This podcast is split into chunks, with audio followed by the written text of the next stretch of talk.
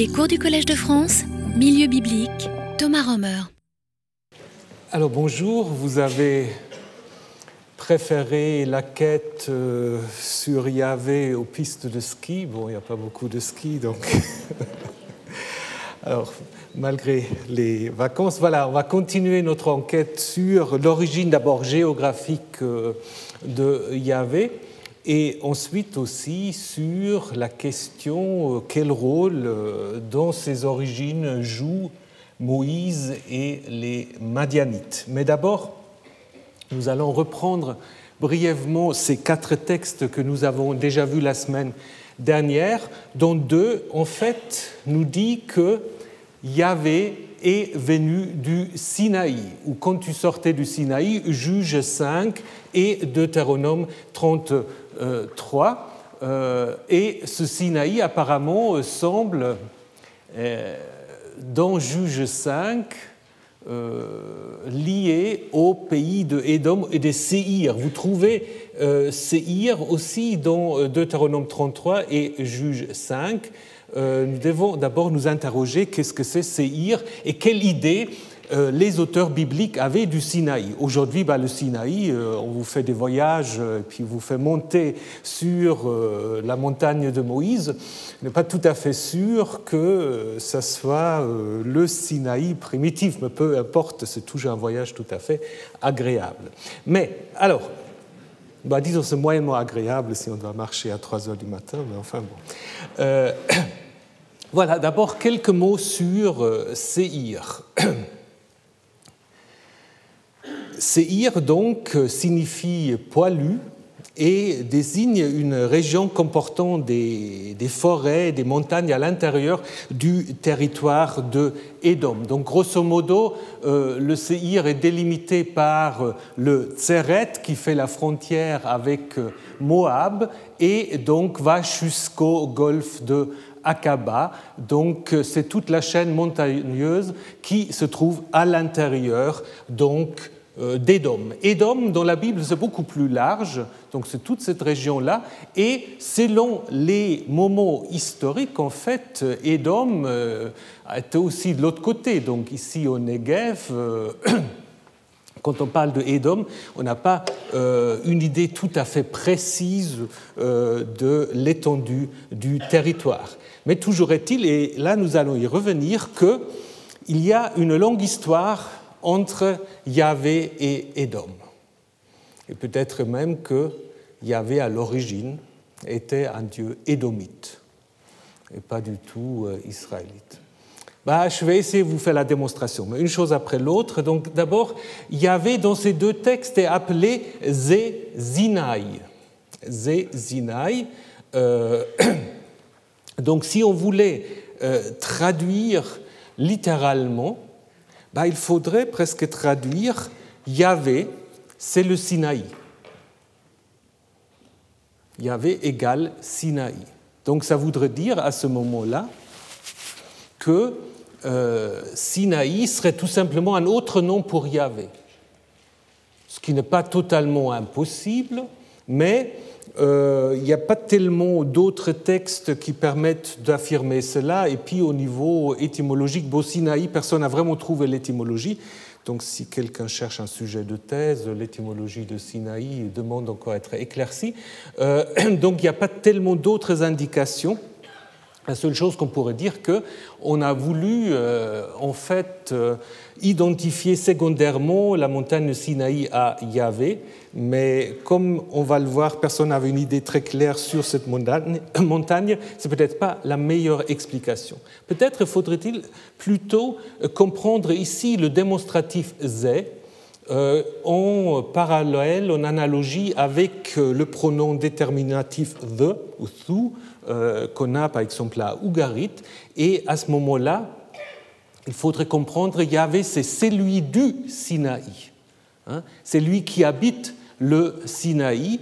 Et là, nous avons en effet un parallèle tout à fait intéressant avec Doueshara, qui devient après Douchara ou Doussara, euh, qui est en effet la divinité qui réside dans le, sur le mont Chara qui se trouve dans la montagne de Petra. la divinité nabatéenne principale, qui ensuite, à l'époque euh, grecque et euh, romaine, a été identifiée à plusieurs divinités, à Zeus, à Dionysos et aussi à Hadad. Donc vous savez, les divinités, après, ils ont souvent des carrières assez euh, complexes, ils peuvent être identifiés à plusieurs divinités. Donc Dushara devient Zeus au moment où c'est le dieu national des Nabatéens. Il est Hadad au moment où on a besoin de lire pour assurer la pluie, la fertilité. Et il est Dionysos au moment où on a besoin de lui dans les tiases, c'est-à-dire dans des rencontres où on buvait beaucoup de vin en commémorant les ancêtres, les défunts, donc euh, trois fonctions euh, différentes. Donc, euh, d'où Eshara, Dushara est probablement l'équivalent le plus proche de ce Zé Sinaï, Yahvé, c'est lui du Sinaï. Mais comme je vous ai dit, la localisation du Sinaï primitif demeure un mystère. Alors parfois, vous avez des livres qui vous ont dit qu'on a vraiment maintenant, une fois pour toutes, découvert euh, le Sinaï véritable. Euh, pour le moment, je pense qu'on ne peut pas le dire. On a même l'impression que les auteurs bibliques n'étaient pas très au clair quant à la localisation du Sinaï. Hein. Si vous regardez donc Juge 5, on a l'impression que c'est quelque part dans le territoire d'Édom. Donc ce ne sera pas sur la péninsule du Sinaï, ce sera de l'autre côté. Par contre, si vous prenez les textes que nous avons également déjà évoqués, là, on pourra peut-être quand même arriver sur la péninsule du Sinaï. C'est Deutéronome 33. Euh, la deuxième partie de ce verset 2 est assez compliquée. Euh, restons d'abord à la première partie. Yahvé est venu du Sinaï pour eux, donc pour euh, ceux de son peuple, il se levait à l'horizon du côté de Séhir, il a resplendi depuis le mont Paran. Alors maintenant, autre mystère, Paran. Est-ce qu'on sait où c'est Paran? Ben, C'est aussi compliqué que le Sinaï. Alors on connaît aujourd'hui euh, un wadi qui est le Nahal Paran, euh, qui en fait euh, se trouve dans l'Araba. Mais ça, c'est un nom moderne. Dans la Bible, on a plusieurs utilisations de Paran. Par exemple, en Genèse 21, on nous dit que Ismaël, donc le premier fils d'Abraham, chassé par le patriarche suite à la demande de Sarah, va s'installer avec sa mère Hagar dans le désert de Paran qui doit donc se trouver, euh, selon l'idée de l'auteur, à proximité de l'Égypte, puisque Hagar, vous vous souvenez, c'est une Égyptienne, elle retourne où il se rapproche de son pays d'origine. Alors qu'en euh, nombre 13, euh, ben, on n'est pas tout à fait euh, très éloigné, mais là, ça doit se trouver à la proximité de l'oasis de Kadesh, puisqu'on mentionne euh, le désert de Paran dans le contexte des espions que Moïse va envoyer pour explorer le pays à conquérir. par contre, en 1 roi 11, Là, on arrive à la péninsule du Sinaï, peut-être, puisque là, Paran est une station sur le chemin de Madian vers l'Égypte. Donc là, on raconte l'histoire euh, d'un Hadad, un Édomite, qui doit s'enfuir et euh, donc de, David et qui en fait trouve refuge euh, auprès du pharaon. Et on, on lit donc partie de Madian. Ils allèrent à Madian, on va y revenir tout à l'heure. Ils allèrent à Paran prirent avec eux des hommes de Paran et arrivèrent en Égypte auprès du Pharaon. Donc là, on a l'impression que c'est une station entre Madian et l'Égypte. Et au niveau étymologique, alors là, euh, on pourrait imaginer que ce Paran correspond à l'oasis euh, du Wadi Ferran qui se trouve pas trop éloigné en fait du Sinaï actuel. Donc ici, là vous avez le Wadi Ferran euh, qui a en fait euh, à proximité ce Djebel Serbal. Donc peut-être l'auteur de 1 roi 11 pense à une région sur la péninsule du Sinaï. Par contre, dans tous ces textes que je vous ai cités jusqu'à maintenant, c'est toujours Paran ou le désert de Paran, mais c'est jamais le mont Paran. Le mont Paran, vous le trouvez que deux fois dans toute la Bible. Donc on doit se poser la question si nous n'avons pas une sorte là de, spéculation savante sur la localisation du Sinaï. Où est-ce qu'il se trouve? Bah dans, le, dans Paran, mais où est Paran? Ben On va parler du mont Paran sans qu'on le connaisse vraiment. Donc je pense c'est une sorte d'exégèse que font euh, les auteurs bibliques à partir de l'utilisation très vague euh, qu'ils connaissent de Paran et euh, de le localiser quelque part en route vers l'Égypte. Alors si on prend la deuxième partie, comme je vous ai dit, de ce texte qui est assez compliqué. Je vais vous le remettre. Je vous ai montré les difficultés de traduction. C'est déjà en fait une euh, conjonction, donc ce n'est pas sûr que c'est vraiment entièrement la bonne traduction. Mais si on peut traduire comme ça, euh, on nous dit qu'il est arrivé à Meribat de Kadesh. Et donc là, si c'est juste comme traduction, comme reconstruction du texte, on se retrouvera donc à Kadesh, Kadesh qu'on peut en effet identifié à euh, l'oasis En el Kederat, qui se trouve en effet en route vers l'Égypte et qui a connu trois phases d'occupation. Donc c'est en effet une oasis très importante pour les auteurs bibliques à l'époque de la monarchie, puisque ces phases d'occupation vont du début de la monarchie du Xe jusqu'au VIe siècle. Donc ça veut dire que celui qui a écrit ce texte, toujours euh, sous condition que nous avons bien traduit ou bien reconstitué, bah, il a vécu à cette époque-là. Il n'a pas vécu euh, avant, difficilement après, et il s'est en effet interrogé sur l'origine de Yahvé. Et finalement, le texte de Habakkuk. Là, nous apprenons encore autre chose. Nous avons eu Paran, maintenant nous avons Théman.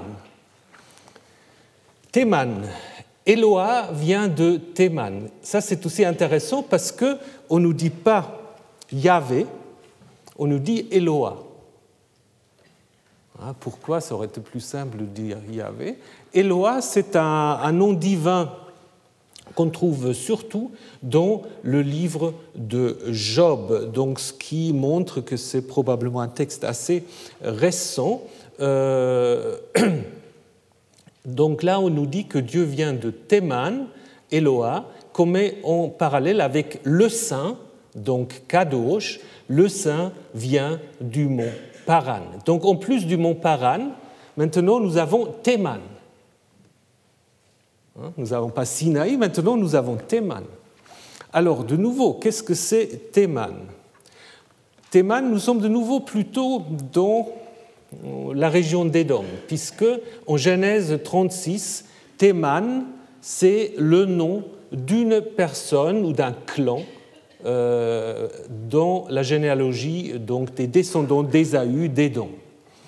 Dans d'autres textes bibliques, que je ne vais pas tous vous énumérer, vous avez euh, le mot Théman pour désigner une localité ou un territoire en Édom, ou même en parallèle à Edom. Donc Edom et Théman sont euh, utilisés comme si c'est deux équivalents.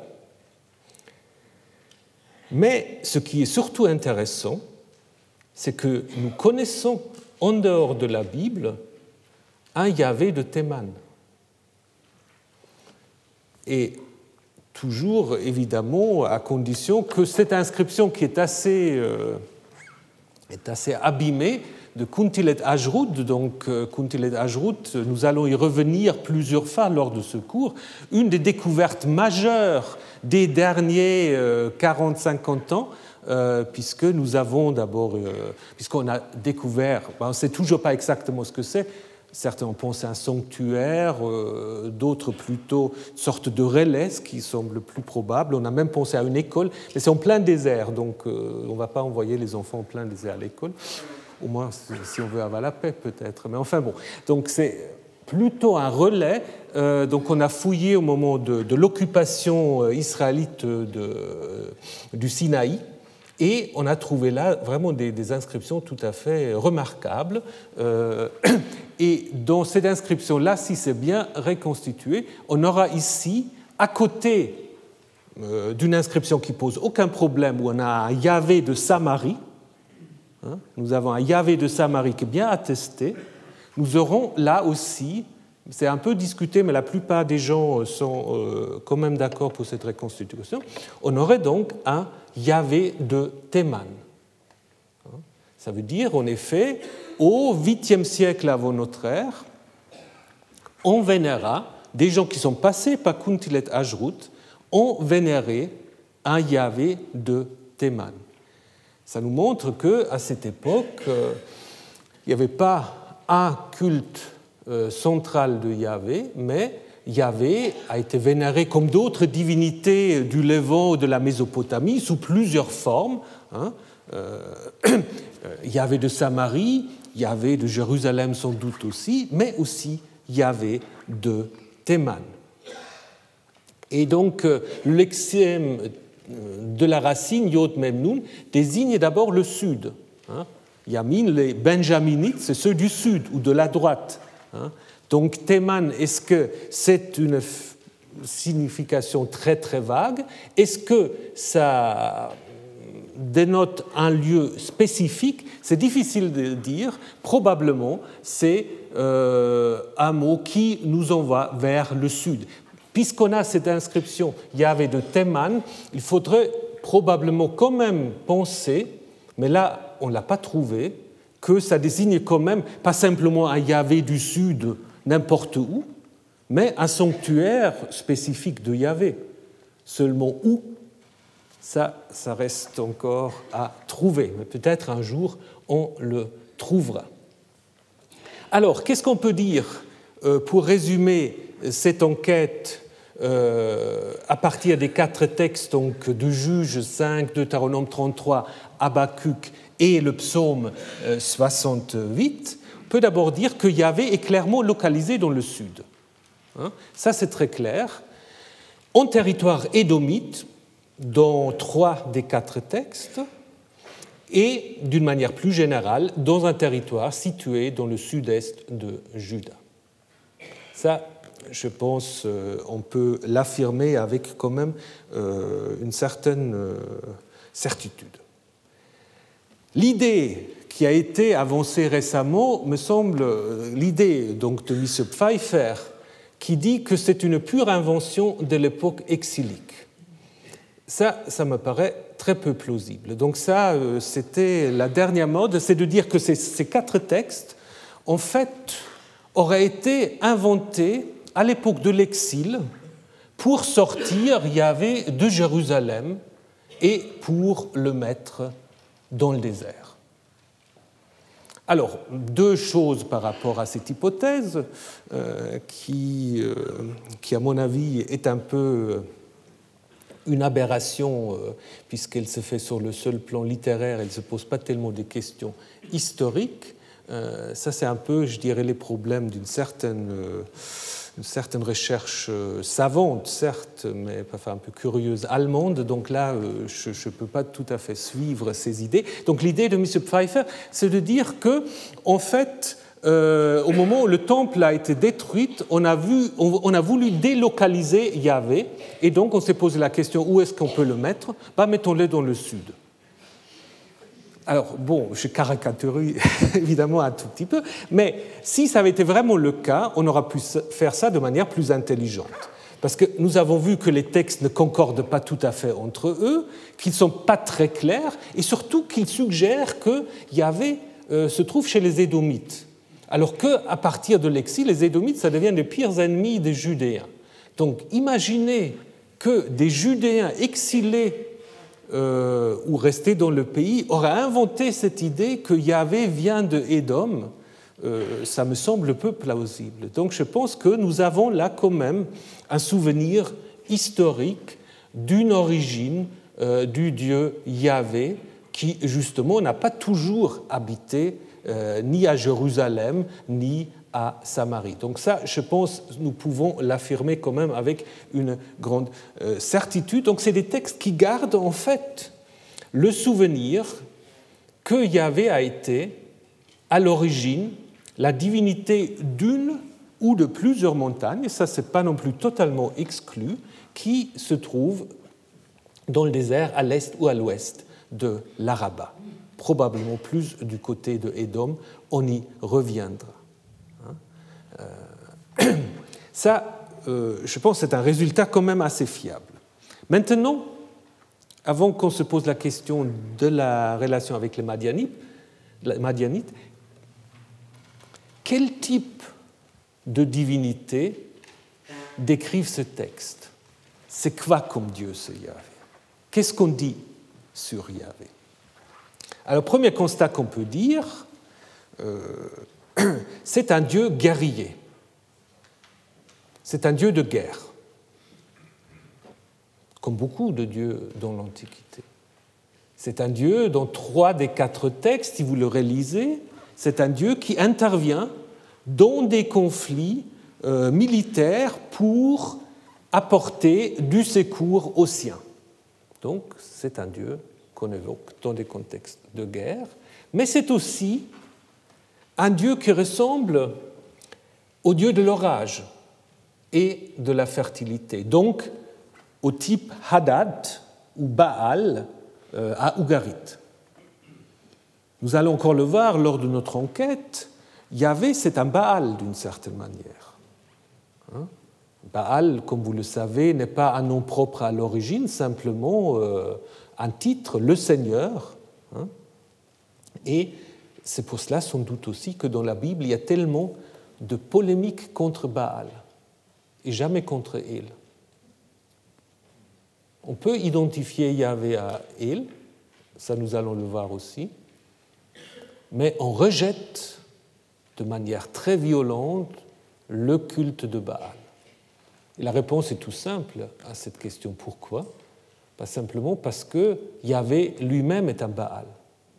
Il est trop proche de Baal, ils ne peuvent pas cohabiter. Au niveau de l'assimilation, c'est beaucoup plus facile d'assimiler deux choses qui sont très différentes.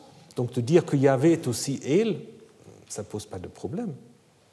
Mais de dire que Yahvé est Baal, bah, ça, ça pose un problème parce qu'on ne va pas très bien l'intérêt, puisque euh, le Baal d'Ougarit ou de Tyr ou de Sidon bah, s'occupe en fait de même chose que le Baal de Jérusalem ou de Samarie.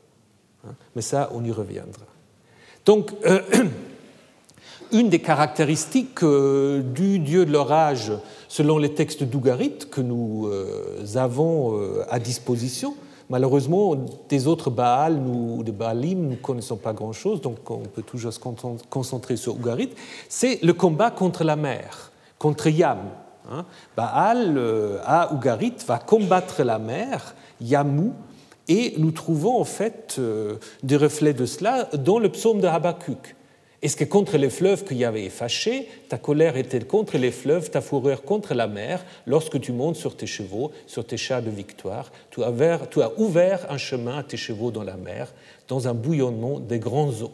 Ça, ça correspond assez à ce que les textes d'Ougarit nous décrivent euh, de Baal qui, pour en effet affirmer euh, sa souveraineté, doit vaincre à la fin, ou doit se battre contre Yam, la mer, symbolisant en fait le chaos, euh, ce qui menace euh, la société, et Mot, Motu, la mort, contre lequel il ne peut pas tout à fait se battre, puisque de temps à autre il doit descendre chez lui et il est sauvé seulement grâce à sa sœur ou sa maîtresse Anat. Mais ici, ce psaume de Habakkuk correspond assez bien à ce combat de Baal contre la mer. Ce qu'on a également pour euh, les, euh, les dieux euh, donc, de l'orage, c'est les tremblements de terre, l'affaissement des montagnes, quand ces, divinités s'avancent, ah bah, on l'a vu en juge, la terre trembla, de même le ciel ruissela, les montagnes ruisselèrent d'eau. Donc à la fois toute la nature est en ébullition et du coup aussi les cieux donnent de la pluie. Comme dans le psaume 68, la terre tomba, lui, le ciel ruissela devant Dieu. Les montagnes te voient et tremblent dans Habakkuk, Et dans une hymne à Haddad, donc du deuxième millénaire, selon une traduction de Dominique Charpin, vous avez exactement déjà le même scénario pour Haddad euh, quand il arrive, euh, donc un rougissement puissant qui fait trembler le ciel et la terre à la tête haute, dans l'intensité de ces éclairs, les éclairs c'est évidemment très important aussi, fait pleuvoir violemment. Donc ces descriptions, en effet, correspondent tout à fait à la fonction euh, euh, d'un dieu de l'orage également l'idée du resplendissement. Bon, ça, c'est pas simplement le dieu l'orage, on peut le dire aussi du dieu solaire, mais nous avons là, euh, je voulais vous montrer ça encore, nous avons là de nouveau en fait un parallèle avec euh, une autre inscription de Kuntilet Ajrud assez abîmée, mais euh, on retrouve en fait la même racine pour resplendir. Donc là, on trouve à Kuntilet Ajrud lorsque Dieu a resplendu, Dieu ici c'est Il, les montagnes se sont liquéfiées euh, dans quelque chose qui correspond aussi à ce qui euh, dans nos textes que je vous ai montrés. Donc je pense en effet, euh, là aussi de manière assez, assez certainement, on peut dire que Dieu est d'abord, que Yahvé est d'abord un Dieu de la guerre, et un dieu de l'orage de type Hadad. Donc c'est un dieu guerrier, un dieu euh, dont on a besoin justement dans des conflits militaires, mais dont on a aussi besoin pour assurer la fertilité. Et évidemment, il faut vous imaginer que dans des petits groupes dont on va parler maintenant, nomades ou semi-nomades, il n'y a pas un panthéon aussi complexe qu'on va le trouver ensuite en Mésopotamie ou en Égypte ou en Grèce. Euh, les panthéons très très complexes présupposent toujours une société, très, diversifiée, très développée, alors que dans euh, des, des sociétés plus modestes, bah, le panthéon est aussi plus modeste. Et donc souvent, vous avez quelques dieux, un dieu avec sa parèdre et quelques euh, dieux qu'on a improntés par ailleurs ou qui sont les fils, etc., qui doivent en fait faire tout et donc du coup peuvent évidemment accomplir plusieurs tâches qui, dans des panthéons très complexes, sont diversifiées. Hein. Donc Yahvé est un dieu de la guerre et de l'orage. Nous allons le voir, vénéré par un ou des groupes séminomades habitant dans des régions arides, à Édom, aux alentours de Édom, et se trouvant en conflit militaire avec d'autres groupes, et peut-être aussi avec l'Égypte. Voilà ce qu'on peut dire sur Yahvé représenté, disons, il faut s'imaginer un peu le dieu l'orage, comme ici, donc, euh, avec euh, donc souvent dans la main un arc, des éclairs, euh, souvent cornus aussi, pour signifier sa force. Donc je pense que ça c'est quand même un premier résultat qui est important. Yahvé vient du sud, probablement de Édom. Il est un dieu de guerre et un dieu de l'orage. Maintenant, comment ce dieu, et j'aimerais pouvoir vous montrer dans la suite que c'est probablement un dieu édomite, alors que les Édomites sont ensuite devenus des ennemis d'Israël, comment ce dieu édomite est devenu le Dieu d'Israël. Voilà, c'est pour cela qu'il nous faut maintenant parler de Moïse et des Madianites. Alors, Moïse et les Madianites. Donc,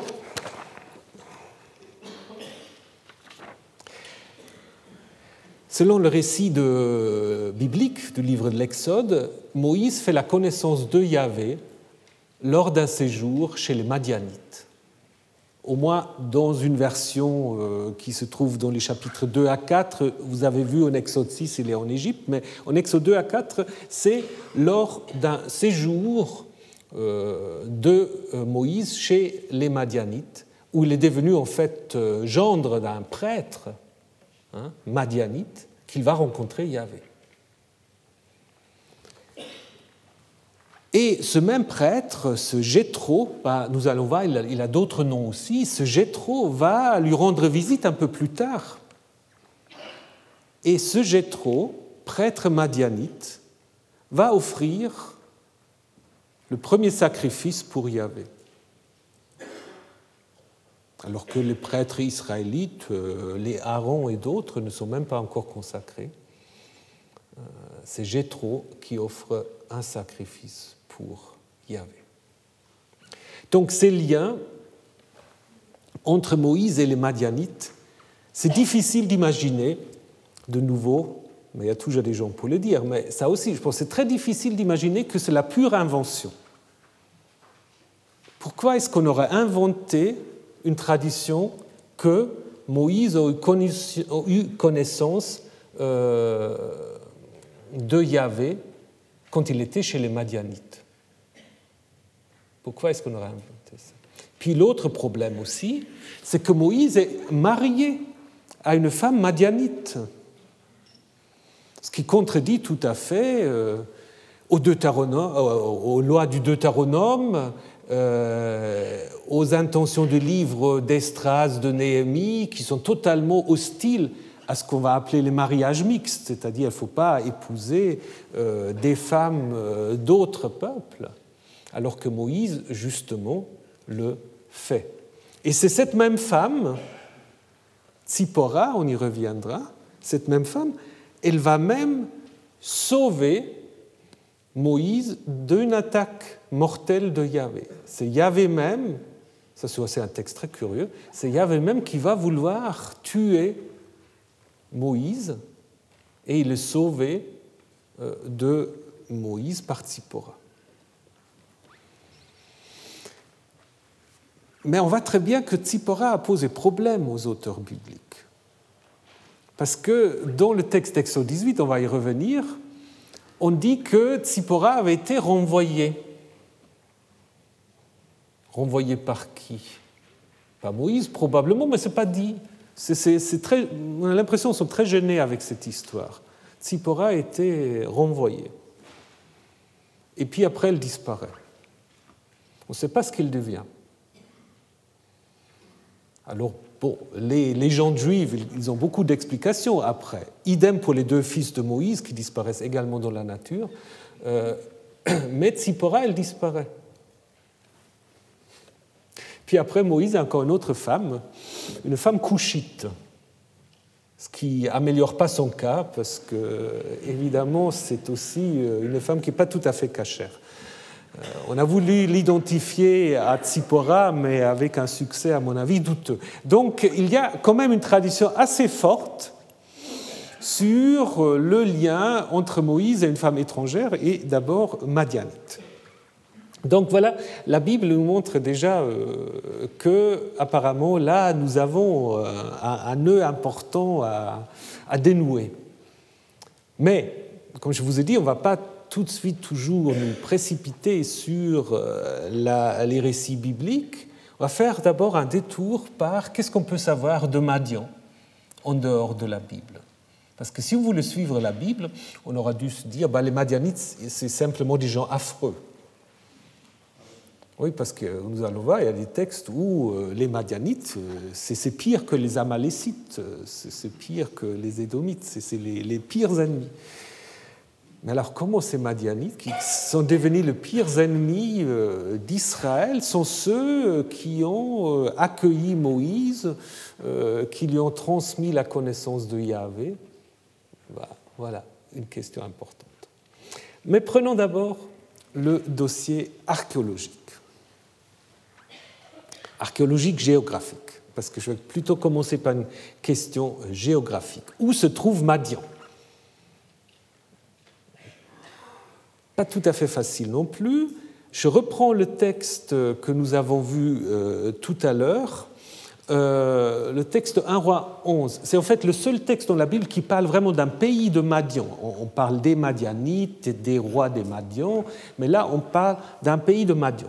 Alors donc, on a un groupe d'édomites dont on nous dit parti de Madian ils allèrent à Paran, Paran, vous vous souvenez, prirent avec eux des hommes de Paran et arrivèrent en Égypte auprès du Pharaon, le roi d'Égypte, qui lui donna une maison, lui assura sa nourriture, etc. Donc là, en fait, euh, on voit que l'Égypte est une terre d'accueil pour des réfugiés politiques. Ce Hadad doit se sauver donc, de David et puis, euh, il va devenir après un des, grands euh, adversaires de Salomon. Hein. Et puis, on raconte comment il est passé en fait euh, en Égypte. Il est passé apparemment par le sud pour éviter les troupes de David qui descendent du nord. Donc, on a passé par le sud. Donc, apparemment, de Édom, on est d'abord allé dans le sud pour ensuite aller du côté de Paran. Donc, il faut imaginer euh, Madian, je vais y revenir plus en détail, ici, donc du côté euh, est du golfe d'Aqaba. Donc apparemment, ils sont partis de Édom, peut-être ici, et ont poursuivi leur chemin. Alors, probablement, l'étymologie euh, vient d'une racine qui veut dire s'étendre, Madian serait alors l'étendue. L'étendue, euh, sans doute à cause de ces euh, vallées euh, étendues. Madian se compose de deux, deux, ensembles, ici de la, de la côte, avec des wadis où on trouve des oasis. Hein, donc, où on peut en effet faire, ici, là, dans les petits wadis, euh, on peut faire de l'agriculture, et d'un haut plateau, ce qu'on appelle la, la euh, qui est surtout peuplé de nomades, moins propice en fait pour euh, l'agriculture et l'élevage. Alors, les géographes grecs et romains connaissent en effet une ville du nom de Madian, Midiama, qui se trouve ici Albad, hein, qui apparemment était le centre euh, donc, euh, de Madian. Madian est traversé par deux routes commerciales. Ici, la première qui longe, euh, qui descend du golfe d'Agaba et qui longe ensuite la côte de la, de la mer Rouge, et puis une autre qui soit euh, tout à l'est ou parfois aussi un peu par là, traverse en fait la Chisma et euh, d'autres villes importantes de Madian, c'est ici Tabouk, mais aussi Sharma, ici pardon, Sharma, où on a trouvé, je reviendrai dans un petit moment, des, des céramiques madianites. Les Madianites sont donc un peuple euh, qu'on peut caractériser comme une sorte de fédération d'une cohabitation, mais à l'époque c'est rien de très étonnant, entre des agriculteurs et des nomades.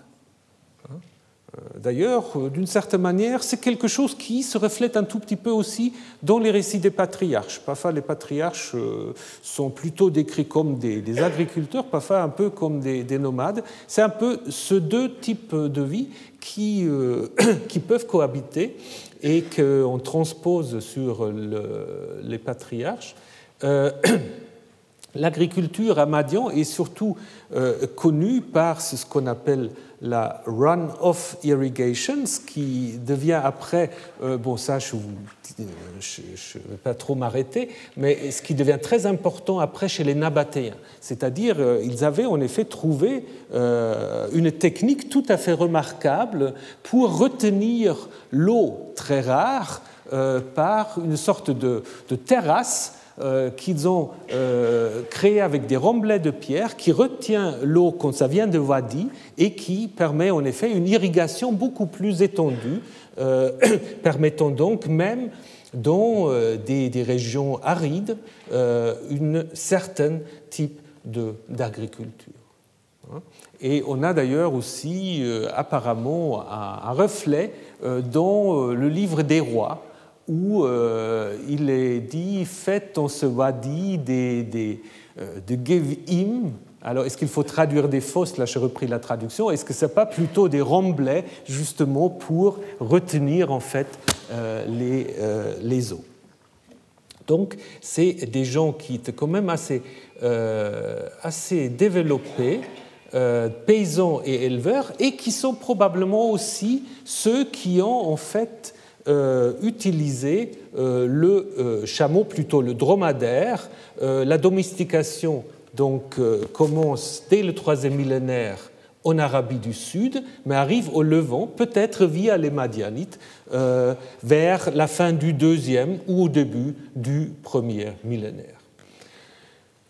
Euh, que les Madianites sont connus pour les chameaux, bah, la Bible dit à plusieurs reprises, encore euh, un texte de l'époque perse, de la dernière partie du livre Ésaïe, parle en fait d'une foule de chameaux, de dromadaires, de Madian, et d'Epha. Donc les Madianites sont vraiment connus en fait pour leurs chameaux.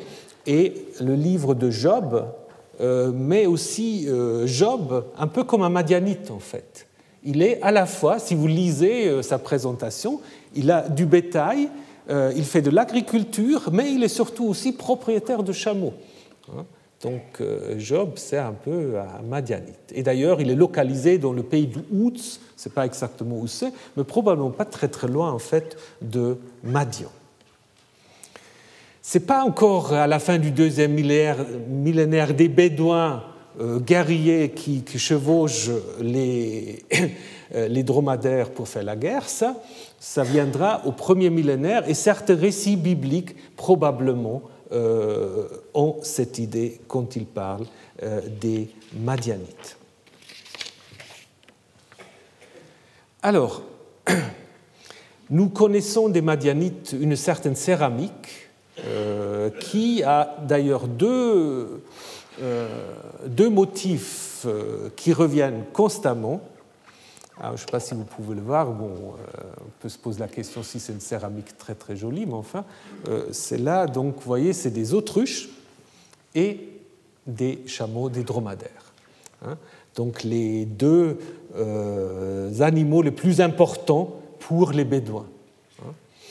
Euh, bah, le dromadaire, c'est clair. Les deux partagent, au fait, un monde dur et euh, difficile, et l'autruche a été très respecté, euh, à la fois à cause de sa vitesse. Il a été chassé, bien sûr, à cause de ses plumes, mais aussi à cause de sa viande, bien sûr. Donc autruche et, euh, chameau. Cette céramique a eu quand même une, une diffusion certaine. Donc ici, ça, nous sommes à Madian, mais on a trouvé ce céramique dit madianite aussi euh, jusqu'à la hauteur de Amman, Gaza. Euh, donc apparemment, euh, ils ont fait aussi du commerce avec cette céramique. C'était apparemment aussi des commerçants, j'y reviendrai. Ils étaient peut-être comme les chassous, mais peut-être pour les Égyptiens, les Madianites, c'était des chassous. Hein. Souvenez-vous, chassous, c'est un canon générique très très large pour parler euh, de ces populations séminomades. Et euh, apparemment, ces Madianites étaient aussi donc euh, impliqués dans l'exploitation minière. Donc on, en a parlé euh, la semaine dernière de, cuivre euh, aux alentours de Timna, euh, pas trop loin, donc de Elat ou de Aqaba, une trentaine de kilomètres au nord. Et ce qui est très intéressant, à Timna, on a trouvé peut-être un sanctuaire madianite. Ce qui est sûr, c'est qu'on a récupéré un ancien sanctuaire égyptien qui a été dédié à la déesse Hathor, donc la, déesse, euh, la, déesse de la fertilité, la, vache, ici plutôt euh, représentée en forme euh, humaine. Donc on voit très bien qu'on a récupéré ce sanctuaire qui est assez bien reconstruit, donc avec le naos, le, saint de saint, ici l'entrée, euh, avec euh, là des, sortes de, de bétiles, de, de, de euh, qu'on a trouvé. Donc c'est clair que c'est une récupération d'un sanctuaire égyptien qui était abandonné. On a même essayé, semble-t-il, d'éradiquer des hiéroglyphes qui, qui se trouvaient hein, pour mettre autre chose. Et donc on peut penser en effet que c'est des groupes nomades ou semi-nomades qui ont voulu apparemment faire une sorte de sanctuaire euh, ressemblant à une tente. Parce qu'on a trouvé du côté, si je reviens. Ah, excusez-moi. Voilà, si je reviens là. On a, trouvé du côté des murs ici et ici euh, toutes sortes d'étoffes euh, comme des, couvertures euh, en couleur avec de l'argent très très bien décoré, qui probablement servaient, si on, suit Otmar qui probablement servaient à créer un sanctuaire de, de tentes qui ressemblait à une tente. Puis pensez ce qu'on dit dans la Bible, où est-ce que Moïse va rencontrer Yahvé d'abord dans ce qu'on appelle le Ohel Moed, l'attente du rendez-vous, de la rencontre, hein, où on entre pour voir euh, ou pour consulter la divinité. Bon, il faut se méfier des, rapprochements trop hâtifs, mais là, vous avez quand même quelque chose euh, qui est quand même assez intéressant. Donc, c'est clair qu'on a là un sanctuaire de style nomade qu'on voulait apparemment euh, faire ressembler à une tente où on a trouvé euh, des, petits objets, comme ce serpent, euh, d'une dizaine de centimètres, avec une tête euh, dorée, apparemment comme des offrandes qu'on a mis à la disposition de la, de la divinité. Alors, je ne dis pas qu'il faut tout de suite aller vers le serpent d'airain de Moïse, c'est beaucoup plus grand quand même, n'est-ce pas? Mais voilà, il y, a, ce serpent. On a aussi trouvé une statuette, on ne sait pas, donc ityphalique, donc avec un sexe en érection, euh, d'un personnage, on ne sait pas euh, évidemment l'identifier, pas très grand non plus, je crois une, quinzaine de centimètres. Est-ce une divinité? Est-ce simplement euh, un symbole de fertilité, c'est difficile euh, de dire, mais il est clair que là, nous avons en effet, euh, ça date grosso modo du XIIIe, XIIe siècle avant notre ère, et nous avons donc là, en effet, les traces d'un sanctuaire que certains appellent un sanctuaire madianite. Bon, on peut aussi pour être plus prudent, parler d'un sanctuaire chassou euh, pour utiliser un terme plus, plus générique, mais qui, en effet, euh, correspond à une certaine religiosité nomade. Alors, est-ce qu'il n'y avait que des stèles? Est-ce qu'il y avait une statue ou des statues de divinité? Euh, Cela est difficile. On a trouvé des, statues, on n'a pas, disons des, des bétiles, des, des les stèles, on n'a pas trouvé de de, de, grands statues, à part de cette figurine qui est quand même assez euh, petite. Mais c'est évidemment euh, donc un indice aussi de la religiosité des groupes euh, qui se trouvent là aux alentours où on imagine aussi y avait. Hein. Alors, qu'est-ce qu'on sait encore des Madianites? Donc. Ils étaient des agriculteurs, ils étaient euh, des nomades, et à un moment donné, ils étaient aussi des commerçants, c'est-à-dire c'est des gens qui ont bougé.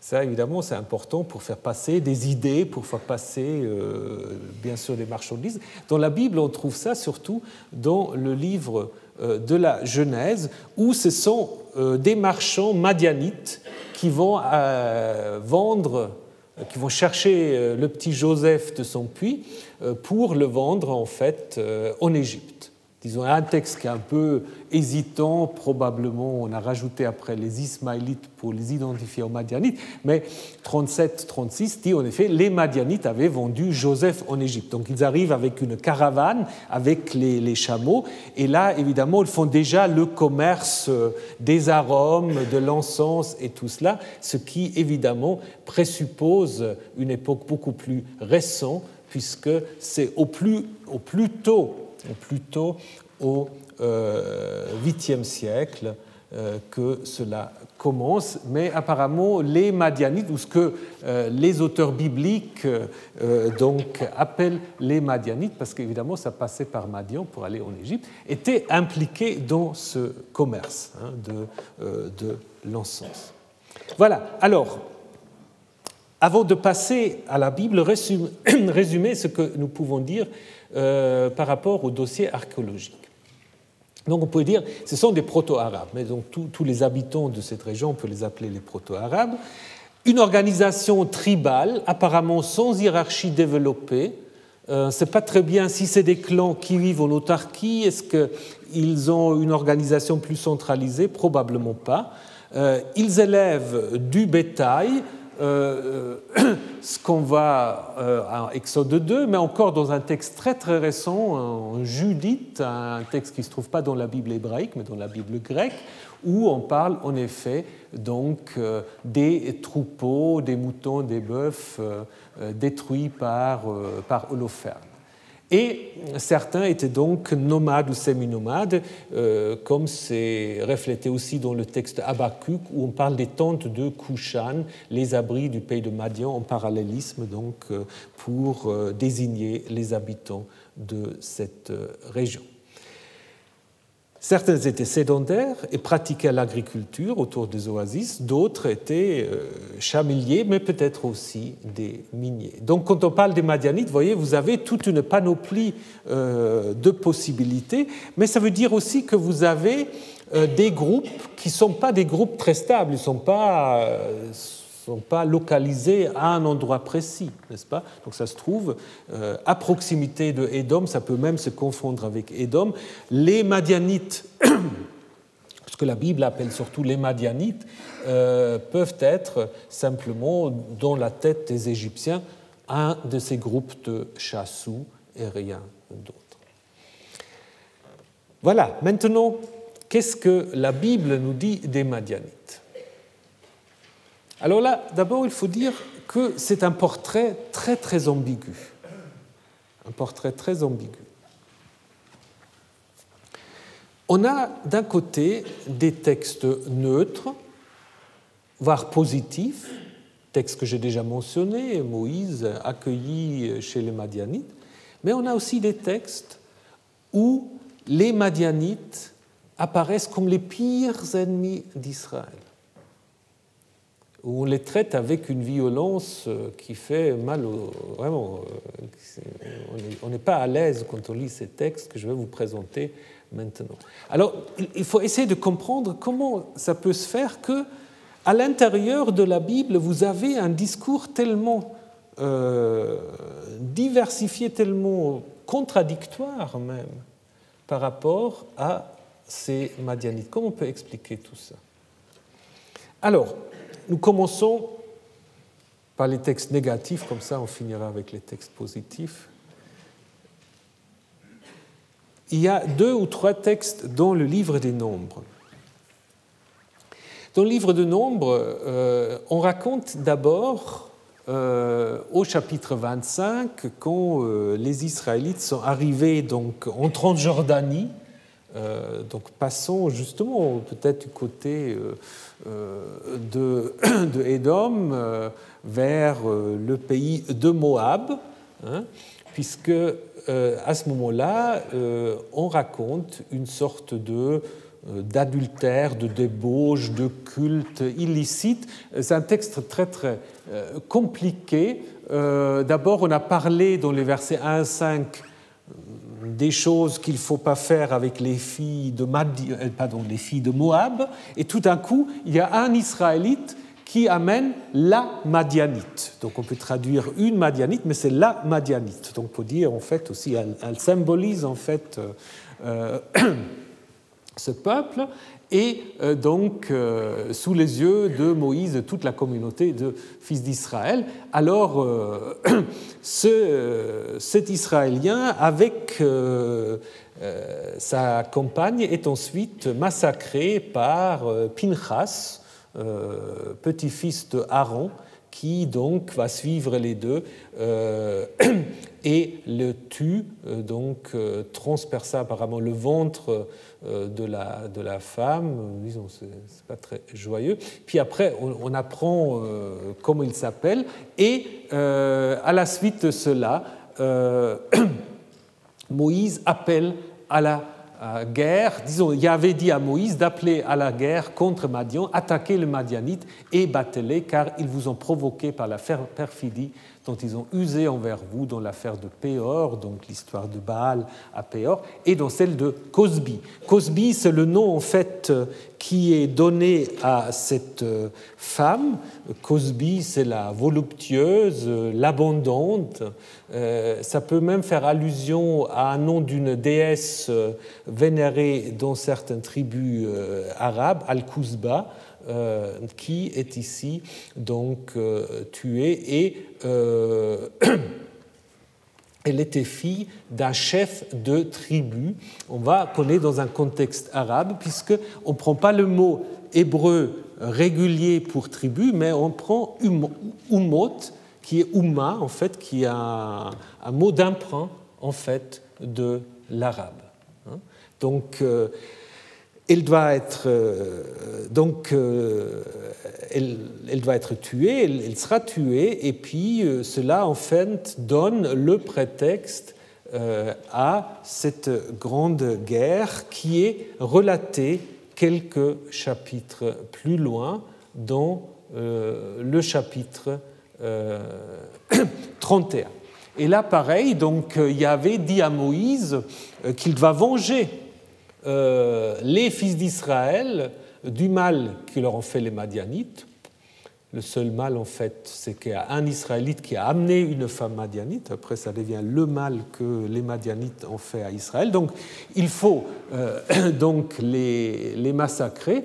Et euh, ce qui est fait, on apprend à l'occasion qu'il y a cinq rois de Madian. Ça, c'est probablement anachronique parce qu'on n'entend jamais parler des rois euh, de Madian. Donc ça, c'est certainement euh, une idée d'un auteur qui écrit à une époque très très tardive, qui n'a pas trop d'idées ce que c'est, les Madianites, avec des noms euh, qui sont aussi assez difficiles à expliquer.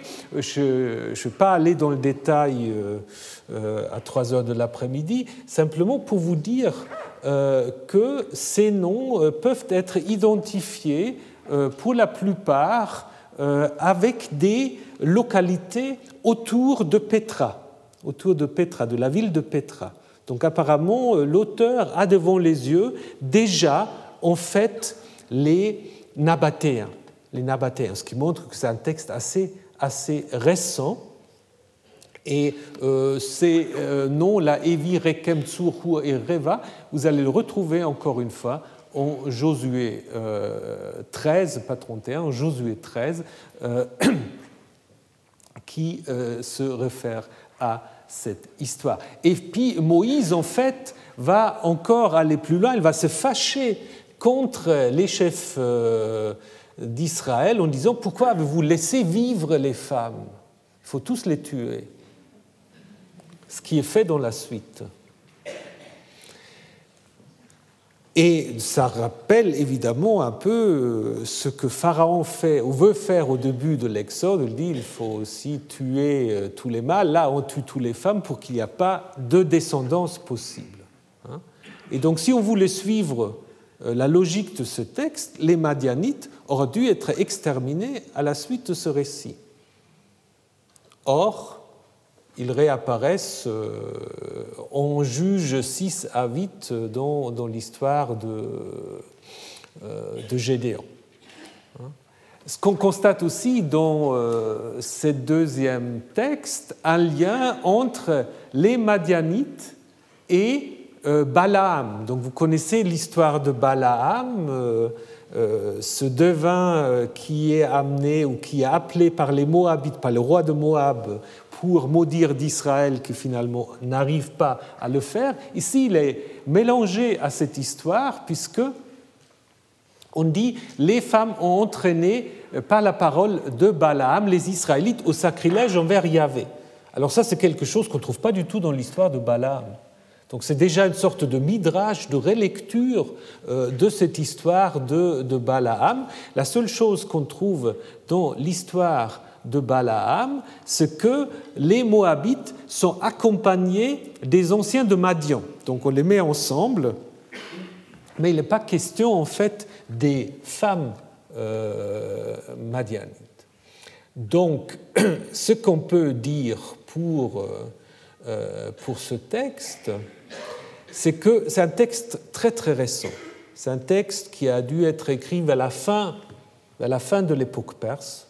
On n'avait pas trop d'idées euh, qui étaient vraiment les Madianites, où les Madianites deviennent, probablement en reprenant un texte dont je vous parlerai la semaine prochaine du livre de Juges, les Madianites deviennent une sorte de symbole pour tout ce que les auteurs de ces textes détestent, les mariages mixtes, disons l'union illicite avec des femmes étrangères, euh, les, ce qu'on appelle les sacrilèges, mais ce qui n'est jamais trop explicité, et c'est peut-être aussi déjà une sorte euh, d'allusion euh, aux Nabatéens, ce qui n'est pas exclu si c'est un texte qui a été écrit vers la fin de l'époque perse, au début de l'époque hellénistique. Mais ça, c'est un texte qui n'a aucun souvenir euh, historique, c'est un texte qui reprend euh, sans doute le récit de Juge Sisavite, qui est sans doute beaucoup plus ancien, on y reviendra la semaine prochaine, mais qui ici fait des Madianites une sorte de,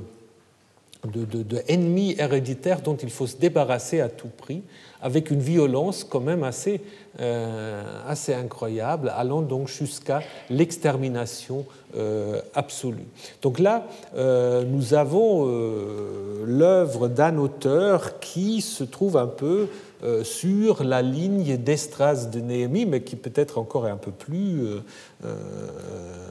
plus radical en prenant le, les Madianites pour tous ceux dont Israël doit se séparer.